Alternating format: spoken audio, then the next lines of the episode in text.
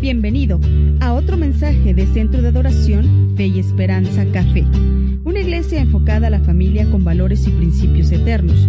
Visita nuestra página de internet www.cafeiglesia.org. Te invitamos a escuchar a partir de este momento el siguiente tema también que se llama ¿Contra qué estás luchando tú para continuar con la iglesia, para continuar como iglesia? Quiero recordarte que la iglesia no es el edificio, no es el, lugar donde nos congregamos. La iglesia somos tú y yo. La iglesia está conformada de, de aquellos que hemos creído en el sacrificio de Jesús y que a través de él hay perdón de pecados y que nos ahora queremos vivir de una manera diferente conforme a sus mandamientos y enseñanzas. Eso es la iglesia. Por eso, si tú has reconocido a Jesús como del Señor y el único Dios de tu vida, el que tiene el poder de perdonar tus pecados, eres parte de la iglesia y este mensaje es para que tú continúes como parte de la iglesia. Así que, Porque hoy en día, y sabes, siempre, siempre mientras tengamos vida vamos a tener lucha, vamos a tener oposición, vamos a tener, porque de eso se trata, de ir venciendo obstáculos hasta que seamos eh, eh, pues llamados a la presencia de Dios y entonces entonces obtengamos ese gran galardón que Dios tiene reservado para nosotros. Bueno, quiero decirte que todos tenemos luchas continuamente, todos, día a día nos, enfrentamos a luchas.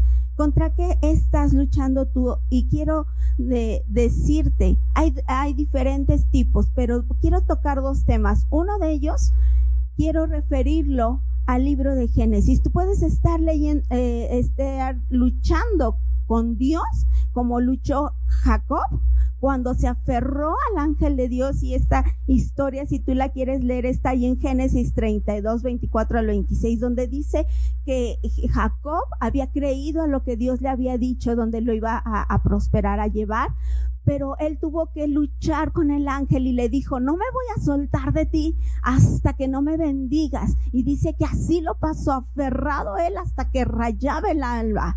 Y sabes, no es porque Dios sea malo, Dios quiere a través a veces de esas luchas, de esas pruebas, de esas circunstancias difíciles, quiere eh, que nosotros nos demostremos que tenemos una fuerza espiritual que Él nos ha dado, una unción y una fuerza aún física para decir, no, no puedo, sí puedes. Y, pero te necesitamos aferrarnos a Dios. Entonces, este es un punto. ¿Contra qué estás luchando? ¿Con Dios? Aferrado de su mano, aferrado hasta que Él te dé una promesa, una palabra que te lleve y que te diga, esta es la dirección que necesito, esto que necesitas tomar y tú le digas, ok Señor, pero aquí voy a estar tomado de tu mano para salir adelante. O el otro punto que también quiero tocar, estás luchando contra Dios.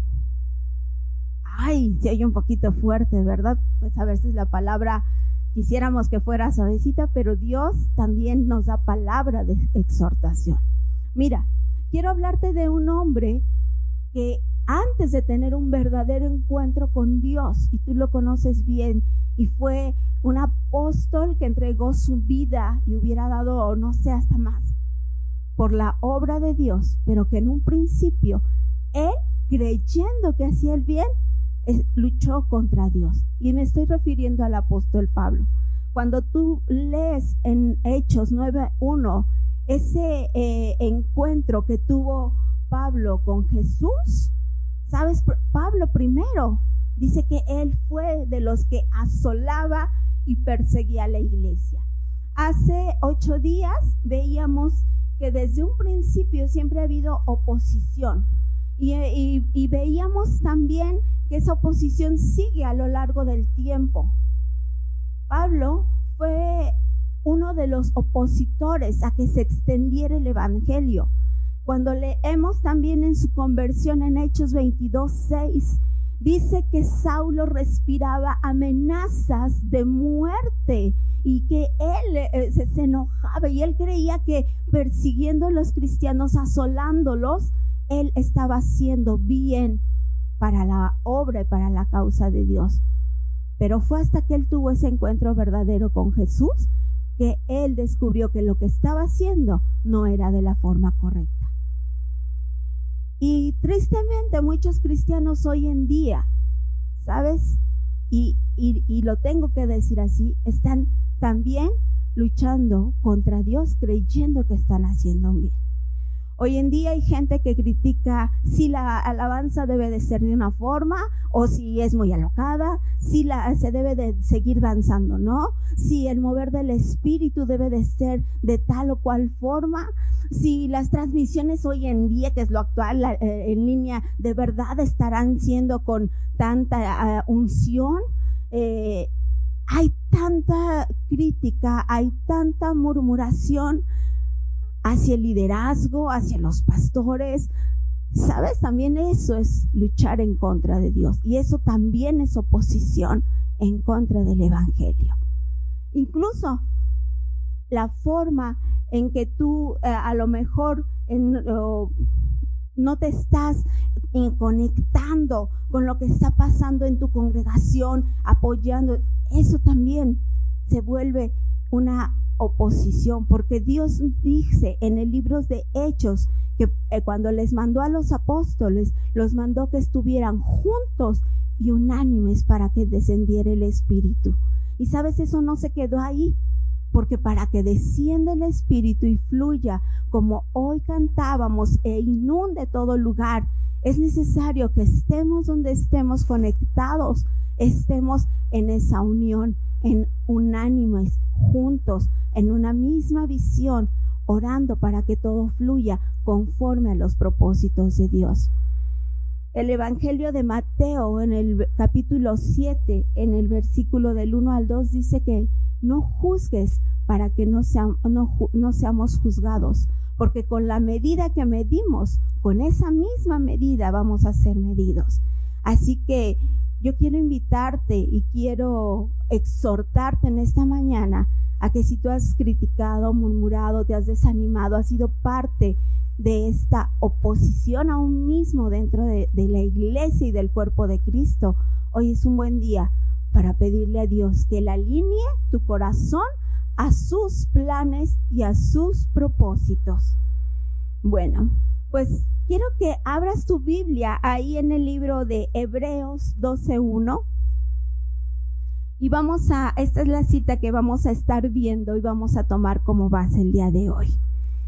Y eh, si tu Biblia tiene un título, este, este título en la mía dice, puestos los ojos en Jesús.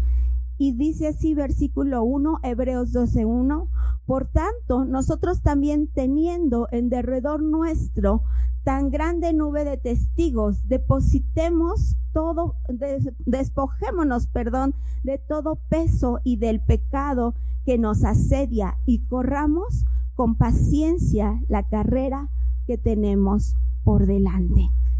Bueno, pues para seguir adelante como iglesia, sabes, vamos a, vamos a desmenuzar esta palabra de Dios y vamos a, entender. Dice ahí que nos despojemos de todo peso. Esta situación eh, que hemos estado viviendo ya eh, va a ser un año en que nos hemos estado guardando, restringiendo en cuarentenas, ha desatado pues muchas, muchas situaciones eh, personales, familiares, de trabajo, y pero Dios nos dice que nos despojemos de todo aquello que pueda estar o que se haya acumulado en tu corazón y que esté siendo un, un lastre para tu vida, de tal manera que hoy esté impidiendo avanzar o correr esta carrera, continuar como iglesia. ¿Sabes? El enojo, la amargura, la frustración, eh, el, el, hecho de tener aún eh, pues dolor eh, de una pérdida, pero no un dolor, es lógico que puedas dolerte, pero cuando hay un dolor con resentimiento, hay gente que está enojada y lo expresa. porque este COVID se llevó a mi familiar? porque este COVID me, me hizo perder? Y es un dolor con enojo, con resentimiento, con amargura. ¿Sabes? Cuando nosotros confiamos plenamente en Dios, a pesar de las pruebas tan difíciles, vamos a poder confiar en que la voluntad de Dios es buena, es agradable y es perfecta para nuestra vida y que eso no nos debe de eh, eh, poner una traba, no debe de constituir un gran peso que nos impida seguir corriendo la carrera que dice aquí que tenemos por delante.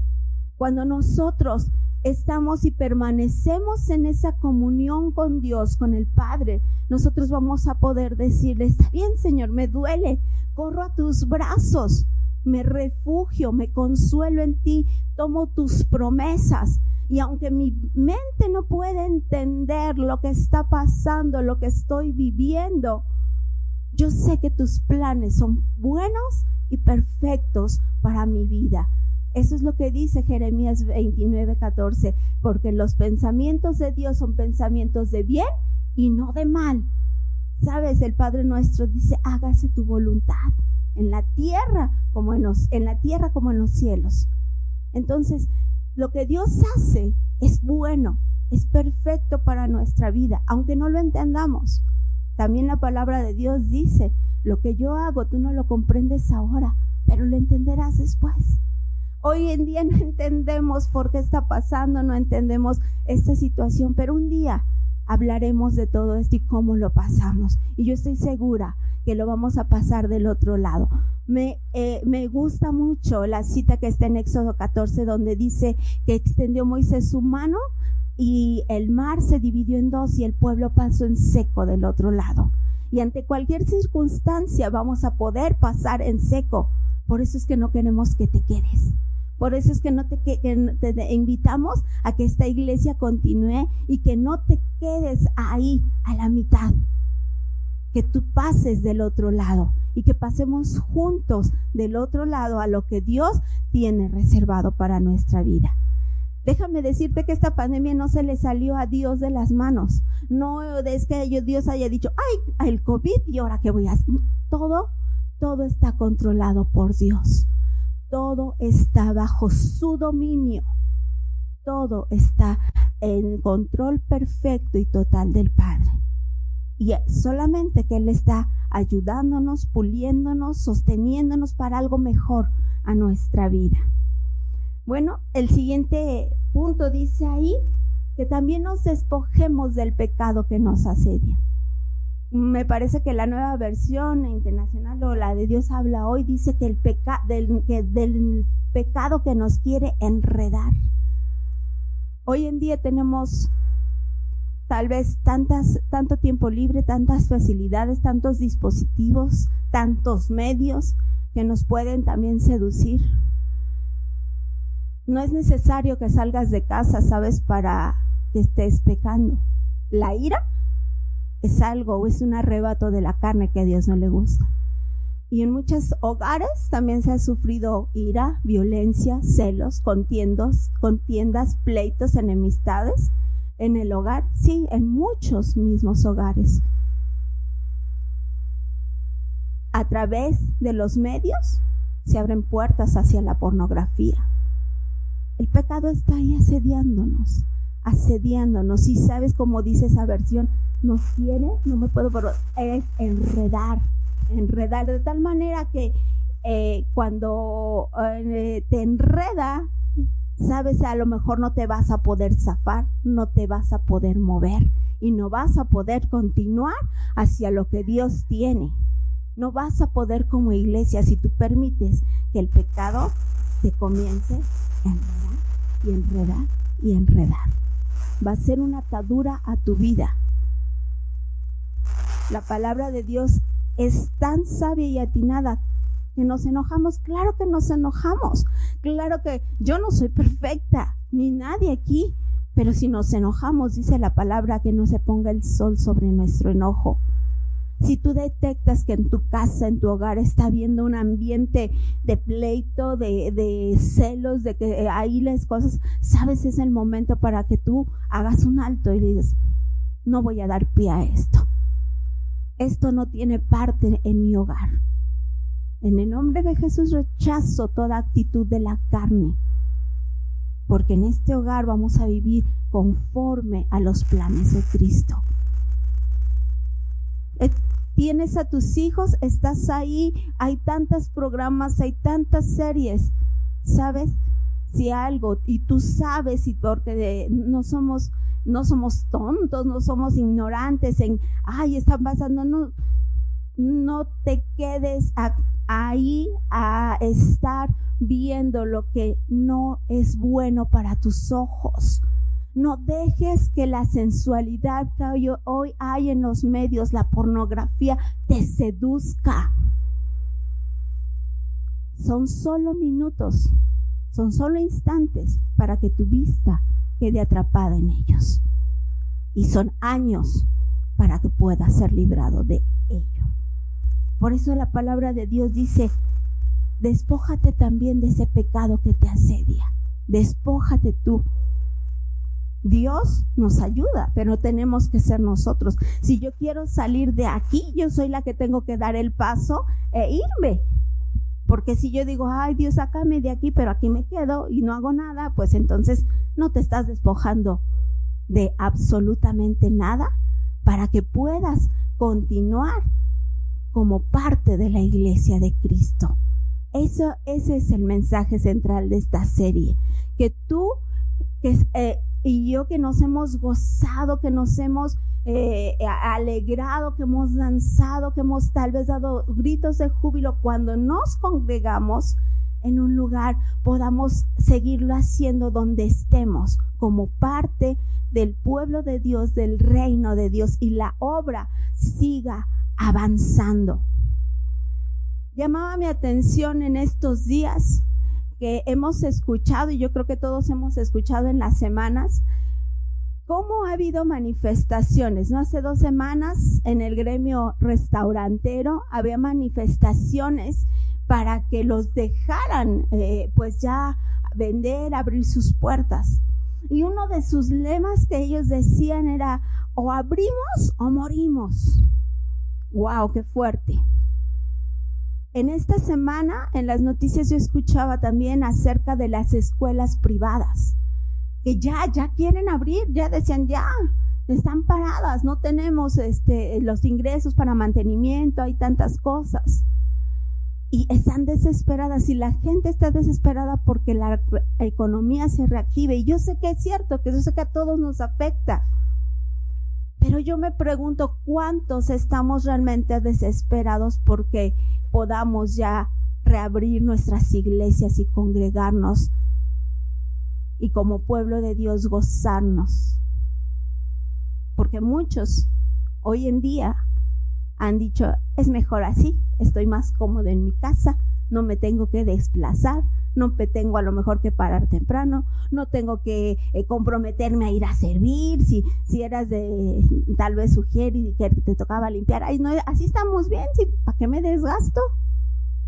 Yo quisiera ver cuántos realmente hijos de Dios, cuántos como parte de la iglesia de Cristo estamos con una actitud de, realmente una desesperación por decir, Señor, ya queremos reunirnos, no porque somos un club social o para ir solamente a ver a mis compas y pasar buen tiempo con ellos, sino para que esta obra del reino de Dios siga avanzando.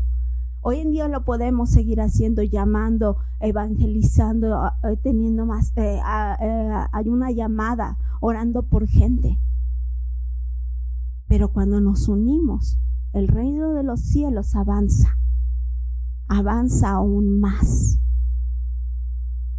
Y tristemente hoy en día es más fácil escuchar quejas, murmuraciones, apatía, que desesperación de los hijos de Dios por reunirse y congregarse.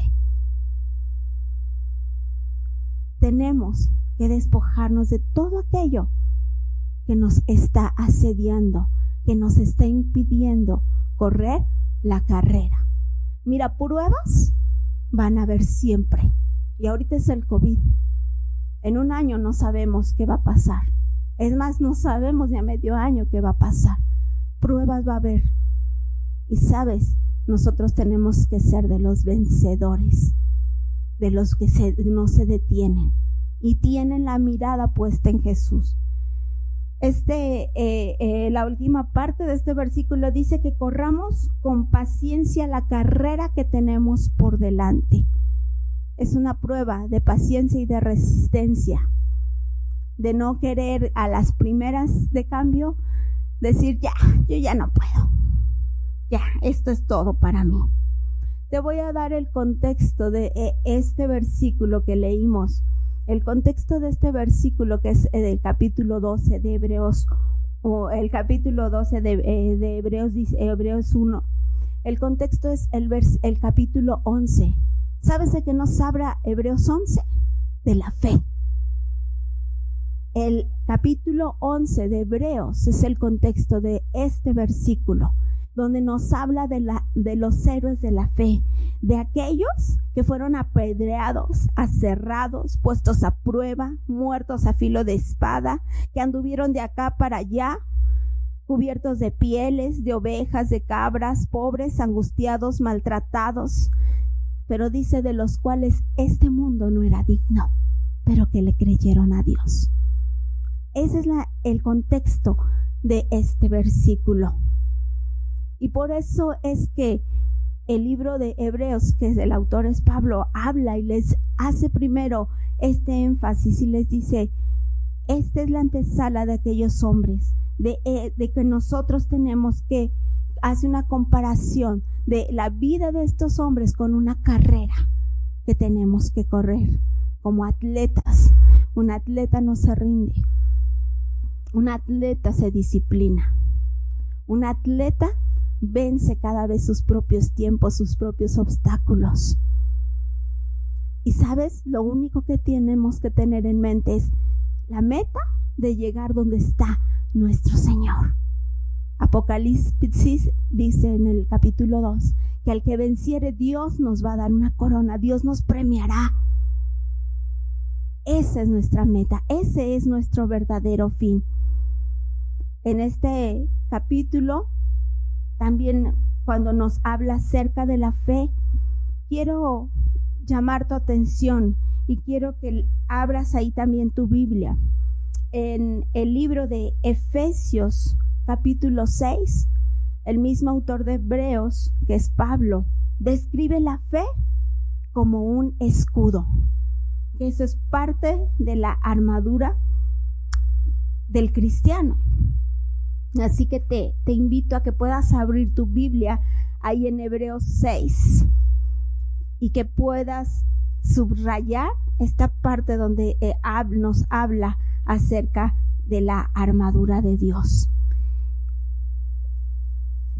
Dame un segundito. Y es Hebreo, Efesios 6, 16. Y, y me llama la atención porque en la Reina Valera dice, sobre todo, empieza a hablar de toda la armadura, pero en el 16 nos dice, sobre todo, toma el escudo de la fe con que podáis apagar los dardos de fuego del maligno.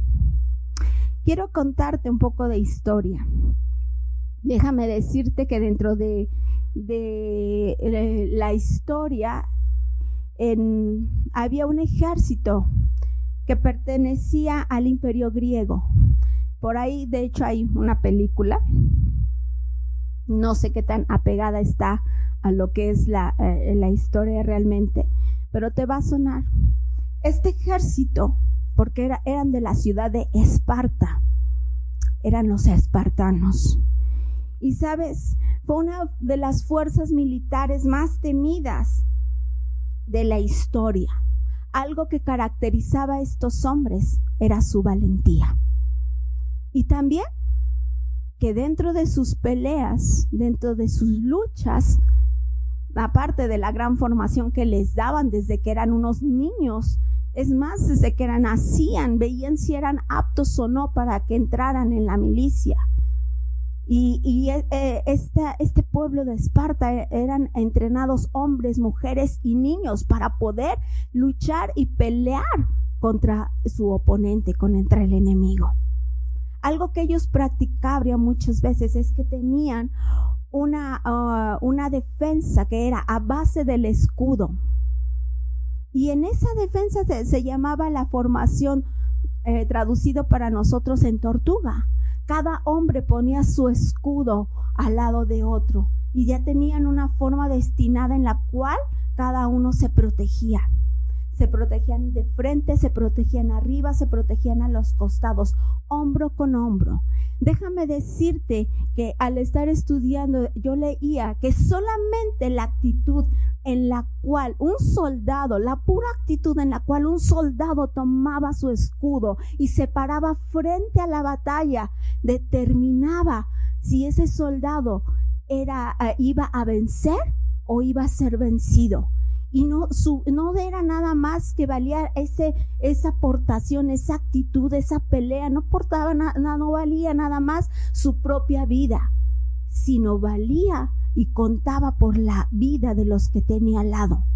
Porque si ese soldado bajaba su escudo y se dejaba vencer, dejaba desprotegido un área, fuera a la derecha, a la izquierda, arriba o abajo, donde a él estuviera en su posición. La palabra de Dios nos habla de ese escudo, de ese escudo de la fe. Déjame decirte que hay, hay varias cosas que me llamaban la atención sobre, sobre, este, sobre este ejército. Una de ellas era que las madres cuando los salían a la guerra, una vez que ya les tocaba a sus hijos y que sus hijos, digo, desde que eran chicos, eran entrenados, cuando ya les tocaba el tiempo de salir a la guerra, las madres les entregaban a sus hijos sus escudos y les decían, vuelve con él o sobre él, pero regresa con tu, con tu escudo que les querían decir que no importaba si venían victoriosos o muertos, pero que no soltaban su escudo, porque cuando un soldado soltaba su escudo, era muestra de que ese soldado estaba siendo un desertor. Por eso es que las madres aún les decía, no me importa, vuelve con tu escudo o muerto sobre él, pero no sueltes tu escudo. Y yo decía, wow, Señor. Wow, yo quiero invitarte hoy a que tú no sueltes tu escudo de la fe. Porque la actitud con la que la portas, con la, tu actitud con la que tú tomas tu fe, la defiendes y te pones al frente y dices, no importa lo que esté pasando, no importa lo que venga, es más, tentación, vete de mi vida, porque yo tengo algo mejor que Dios ha reservado para mí, es la forma en que tú vas a impactar a otras generaciones. Este versículo que leímos de Hebreos dice que tenemos una gran nube de testigos. La primera nube de testigos que tú tienes a tu alrededor es tu familia, tus amigos, tus vecinos, tus compañeros de trabajo. Yo te pregunto, ¿con qué actitud estás tomando ese escudo de la fe? Sabes, yo creo que Dios quiere, como esas madres, decirnos, no sueltes tu escudo, vive victorioso.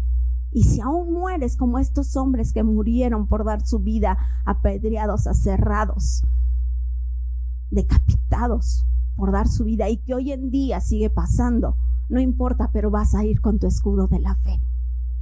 Yo creo que eso es lo que Dios habla en nuestras vidas y quisiera vernos así. No sueltes, continúa, Tú eres la iglesia. Tú y yo somos la iglesia. Continúa. No sueltes tu escudo. Tómalo con una actitud de victoria en el Dios que has creído, pero también con una actitud de aquí estoy, voy a luchar, voy a guerrear, voy a ver qué hago por hacer avanzar el reino de los cielos. ¿Sabes? Los espartanos, aparte de esta frase que les decían sus madres, eso eran las mujeres. Los hombres, cuando les decían que había un oponente, que ya tenían un enemigo, no preguntaban cuántos eran. Ellos decían, ¿dónde están para ir a pelear con ellos? No se acobardaban ante las circunstancias. Leímos Efesios 6 y dice, Toma el escudo con el cual puedes apagar los dardos de fuego del enemigo. Y habiendo acabado todo, dice Pedro también, estemos firmes. Hoy quiero dejar este mensaje en tu corazón y decirte eres parte de la iglesia. Pero con qué actitud, con qué actitud tú estás viviendo esta vida de fe. Porque fiel es el que prometió. Y dice aquí el versículo que leímos, que puestos nuestros ojos en Jesús, el que nos dio muestra de pasar por el mayor sufrimiento. ¿Has padecido en este tiempo, en esta pandemia? ¿Has padecido? ¿Te has sentido triste? ¿Te has sentido solo y abandonado? ¿Sabes lo que tú me digas? Jesús lo pasó antes por ti y no lo detuvo. Su, Jesús fue hasta la muerte y muerte de cruz. ¿Cuál es tu actitud en esta vida para continuar? Nuestros ojos deben estar puestos en Él, en el que nos dio ejemplo, para que, como dice la palabra en el Apocalipsis, cuando venciéremos, yo no sé cómo va a ser eso, pero va a ser algo glorioso, porque mi mente finita no alcanza a comprender, ni creo que la tuya. Pero dice al que venciere, le daré la corona de la vida. Hay una frase que aprendí y dice que hay honor en continuar hasta el final. Hay honor, hay deshonra cuando alguien no continúa hasta el final. Y la palabra de Dios dice o eres frío o eres caliente. Así que yo te invito a que si no has estado tomando o que si tu fe se ha, se ha visto menguada, todos pasamos tiempos difíciles, pero sabes, tan fiel y tan bueno es Dios que hoy Él nos, nos regaló esta palabra y dice, ven, ven. Yo no estoy aquí para juzgar tu vida, yo estoy aquí para decirte que hay un Dios que quiere vernos en la meta hay un Dios que quiere coronarnos y darnos nuestro galardón a todos. Él no quiere que nadie se quede. Pon tus ojos en Jesús si los has desviado de Él. Si los problemas, la angustia, si tantas situaciones te han, han hecho que tu pie se detenga para seguir corriendo en esta carrera, despójate. Hoy está aquí Dios entre nosotros para hacer que tú te vuelvas a, Él. Quiero terminar con una oración. Y vamos a orar pidiéndole a Dios que Él nos ayude a poder terminar la carrera que tenemos por delante, pero con la actitud que a Él le gustaría. Porque podemos terminar arrastrados, ahí ya llegué, desganada, aquí estoy. ¿Qué actitud crees que a Dios le gustaría que tú tomaras para terminar la carrera. Cierra tus ojos ahí donde estás. Padre, en el nombre de Jesús nos acercamos al trono de tu bendita gracia. Te damos tantas gracias, Señor, porque eres bueno, Señor, eres tan amoroso, tan hermoso para con nosotros, que dice tu palabra que tú no quieres que ninguno se pierda, Tú no quieres que ninguno se pierda, sino que todos procedan al arrepentimiento, mi Dios. Padre, en esta hora yo te ruego que, Señor, tú seas quien esté tocando los corazones, Padre Santo. Si alguno, Señor, ha dejado, Señor, su escudo de la fe a un lado, tal vez, Padre Santo, ni siquiera, Señor, ha venido a ti, ha tenido esa comunión o su corazón se ha dejado, se ha dejado que su corazón se enfríe. Padre, por favor, hoy, hoy tu palabra dice que si nuestros pecados también fueran como la grana, como la nieve, serán emblanquecidos. Señor, por favor, ven y perdona nuestras faltas. Ayúdanos a despojarnos de todo peso y de todo pecado, Señor, que nos impide correr la carrera que tenemos por delante. Señor, hoy ven y habita en nuestra vida. Y ven, Señor, y quita todo pensamiento que ha estado tal vez consumiendo ahí nuestras fuerzas, aún, Señor, físicas, que ha desviado nuestra mirada. Padre, toma tú el control total de cada vida, de cada corazón, aún la tristeza, aún el duelo, Señor. Padre, tú dices que nos despojemos de todo peso, Señor. Y hoy lo ponemos aún la angustia, aún la necesidad, la ponemos en tus manos, Padre, para que seas tú, Señor, trayendo la mejor respuesta y nosotros podamos continuar en esta carrera, Señor, hasta verte a ti, hasta verte a ti, Señor, cara a cara un día porque esa es nuestra meta. Dios, yo te ruego que nadie, nadie de tu iglesia en café se quede atrás. Que nadie, Señor, se pierda. Que todos podamos, Señor, continuar esta carrera firmes hasta encontrarnos contigo. Señor, tú eres nuestro mejor galardón. Tú eres nuestro mejor premio el estar contigo por la eternidad, Señor, es nuestro mejor pago. Ayúdanos, Señor. Si alguien, Señor, ha desmayado, levántalo como el buen Padre que tú eres, mi Dios. En el nombre de Jesús, Señor, ayúdanos a continuar como esa iglesia tuya. Te damos a ti, mi Dios, toda la gloria y toda la alabanza. Que Dios les bendiga abraza, pule tu escudo de la fe en esta semana con toda la actitud para ser los hijos de Dios que Él quiere. No olvides visitar nuestro sitio de internet www.cafeiglesia.org. O también estamos en nuestras redes sociales en Facebook y Twitter. También te invitamos a que nos visites en nuestra dirección en el Centro de Adoración Fe y Esperanza Café. Más que una iglesia, somos una familia.